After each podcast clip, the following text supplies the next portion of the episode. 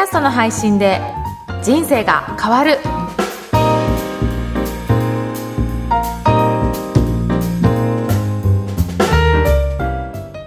こんにちは、小ラボの岡田です。こんにちは上田です岡田さん今日もよろしくお願いしますよろしくお願いします。今日はどんなテーマでいきますか？はい。今日はですね、ポッドキャストの人気がもう上昇中だなという感じ、すごく感じてるので、はい。そういったことをお話ししたいなと思ってます。はい、はい。私も周りで最近、ポッドキャストって言うと、ん？知ってるよ？とか、うん。聞いてるよ？とか、はい。ちょっとやってみたいみたいな方の声を聞くことが多くて、うん。前はこう、ポッドキャストとはから話してたのが、ちょっと変わってきた気はします。そうですよね。はいあの、最近もいろいろ話題にしてお話ししてますけど、うんいろんなところで聞けるようになったっていうのもありますし、はい。やっぱり音声メディアの注目も集まってるのかなっていうところだったりとか、あとはみんななんか喋りたいっていう思いもうんなんかあるのかなと思って、うん私のところにもかなり問い合わせが来てるんですよね。で、実はニュースとかでもいろいろ出てきて、えー例えばですね、オバマ元大統領とかもはいオリジナルのポッドキャスト番組を配信するとか、えーはいなんかそんなニュースもうんうん。出てきたりとか、うん。あとはですね、いろいろ調査会社がはい各国でどれぐらい、えー聞いてるかっていうのを調査した結果も出ていて、韓国なんて、えー、53%、えー半分以上がはい聞いてるみたいなんですよね。すごいですねね、すごいですよね。で、日本はどれぐらいかっていう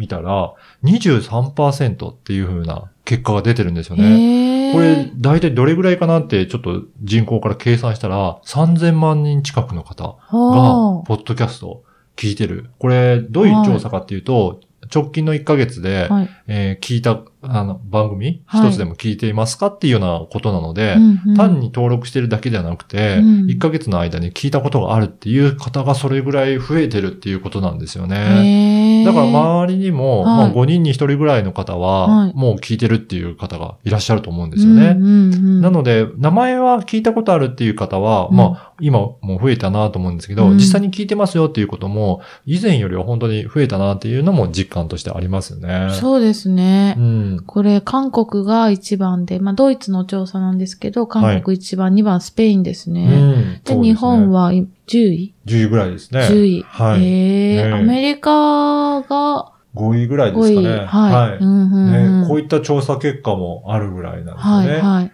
あとはですね、えー、いろいろ他にも調査結果があるんですけど、アメリカの調査だと、はいやっぱり、ポッドキャストの、えー質は向上してるっていう方も72%いたりとか、はい。あとは、えー3分の1の方が1週間で5回以上ポッドキャストを聞いてるとか、やっぱりポッドキャスストを聞く方が本当に増えてきて、トはい。やっぱり、あの、通勤中とか、車の中で聞いてるなっていう人が多いんじゃないかなというふうに思いますね。うんうん調査結果でもそういったところが多いというふうに出てますので、うんやっぱりいろんなシーンで聞かれたりとか、いろんなところで、えーえーうん聞いてる方、いろんなシーンがあるのかなと思いますね。やっぱり耳だけ開いてれば、うんどこでも聞けるっていうのが、やっぱり、ポッドキャストの魅力かなというふうに思いますよね。そうですね。その自分の時間がある時とか、自分の都合で、あの、好きな番組を聞けるっていうのは、例えば、あの、ラジオ番組だと生放送だったりとかすると、その場、時間に合わせて、自分が合わせるっていう感じですけど、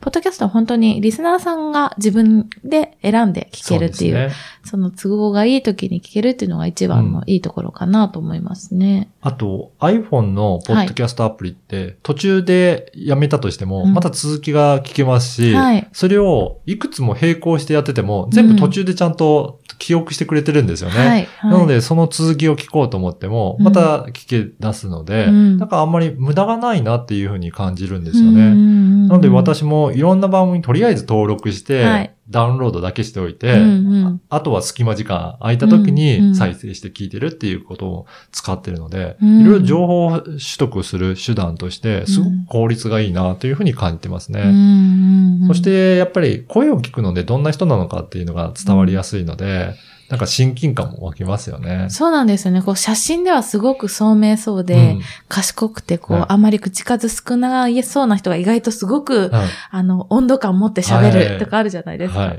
なんかそういうことが伝わるので、ポッドキャストは素晴らしいなと思ってます。そうですね。はい。はい。それでは今日は、ポッドキャストの人気上昇中についてお伝えしました。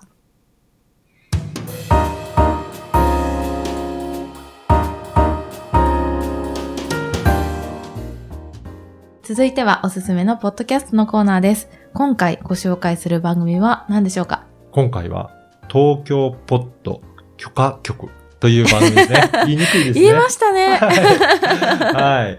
この番組は、はい私もずっと気になってて、うん。iTunes のかなり、えートップの大きなところにバナーが貼られてたので、はいしかも赤い、うんえーなんだろう背景のところはで、すごく目立つアイコンだったので、はい。ずっと気になって、今ちょっと聞いてみたんですけど、はい。すごく面白い番組だなって思うと同時に、うん。この番組の成り立ちがはい。すごく変わってるなと思ってて、うんうんうん実は2008年に、はい。売れない芸人3人がはい。ひっそりと始めた番組らしいんですよね。はいはで、そこからすごく人気が出て、うん。なんと、えー何年後ですかね、これ、2011年なんで、うん。約3年ぐらい経った時に、はい。えー2000人を収容する日比谷公会堂を満席にして、はい。ポあの、ポッドキャストの登録者数も30万人を超えるっていうような、はいすごい人気の番組だったんですよね。うんうん。で、その後に、はいなんと TBS ラジオではい。配信するようになったっていう、うんまさにすごく人気が出てきた番組ですよね。そうですね。あの、もともと、私、ポッドキャストが始まりっていうのを今初めて知りました。うんうん TBS ラジオでやっている番組っていうのは知ってたんですけど。あそうですね。ははいい。。で、あの、お笑い芸人3人の方がいますけど、中でも牧田スポーツさんっていう方もね、映画などうん。歌手としてもすごくあの有名ですけど、あれなんですってね。もともとは本当に喫茶店で3人で喋っていたものを、はい。あの、ラジオ、インターネットラジオ、ポッドキャストで配信したのが始まりだそうですね。ね。うんやっぱり聞いてみても、3人のお話ってすごく面白いですよね。うんうんうんなので、それでファンがどんどんどんどん集まっていて、うんそこで人気が出ると、なんと、うんラジオ局も、はい。そこから配信もできるっていうような、はい。そういったことも起こるというポッドキャスト、なかなか今人気を集めてるんじゃないかなと思いますね。ですね。なんか、ポッドキャストやって、イベントやって、うんそこですごくたくさんの登録者数が増えると、はい。こういう、ね、あの、既存のラジオ局での番組もスタートする可能性がそうですよね。あるってことですね。あと、やっぱりそういう公開収録とか、はいリアルに会える場につなげると、うん。本当に、あ、この人どういう人だろうとか、うん。会ってみたいっていうふうに思いがあって、はい。いろいろ人が集まるイベントにもつながりやすいかなと思いますうんね。うんうん私のお客さんでもはい公開収録される方、たまにいらっしゃるんですけど、うんそうすると本当にポッドキャスト聞いてきましたっていう方とお会いする機会でができるので、うん。なかなか普段だとそういった聞いてるリスナーの方と接する機会もないので、うんどういう方が聞いてるんだろうなっていうことは想像しながらなんですけど、うんうんそういうイベントでお会いできるとより親近感が湧きますよね。そうですよね。なんか公開収録っていうとすごくうん。立派なというか、はい。すごい大掛かりなものに見えますけれども、うん本当にイベントの一部のコンテンツとして、いつもやってることをイベントの中でやればいいだけですもんね。そうですね。意外と気軽にやってもいいんじゃないかなと思いますので、ぜひ皆さんもそういったところで、ポッドキャストを活用していただければなと思います。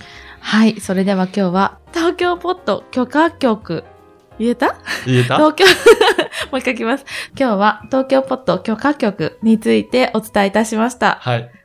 この番組のご感想、ご質問はツイッターでも受け付けています。言えてほっとしてます。ハッシュタグ、ポッドキャスト人生でツイートをお願いいたします。岡田さん今日はありがとうございました。ありがとうございました。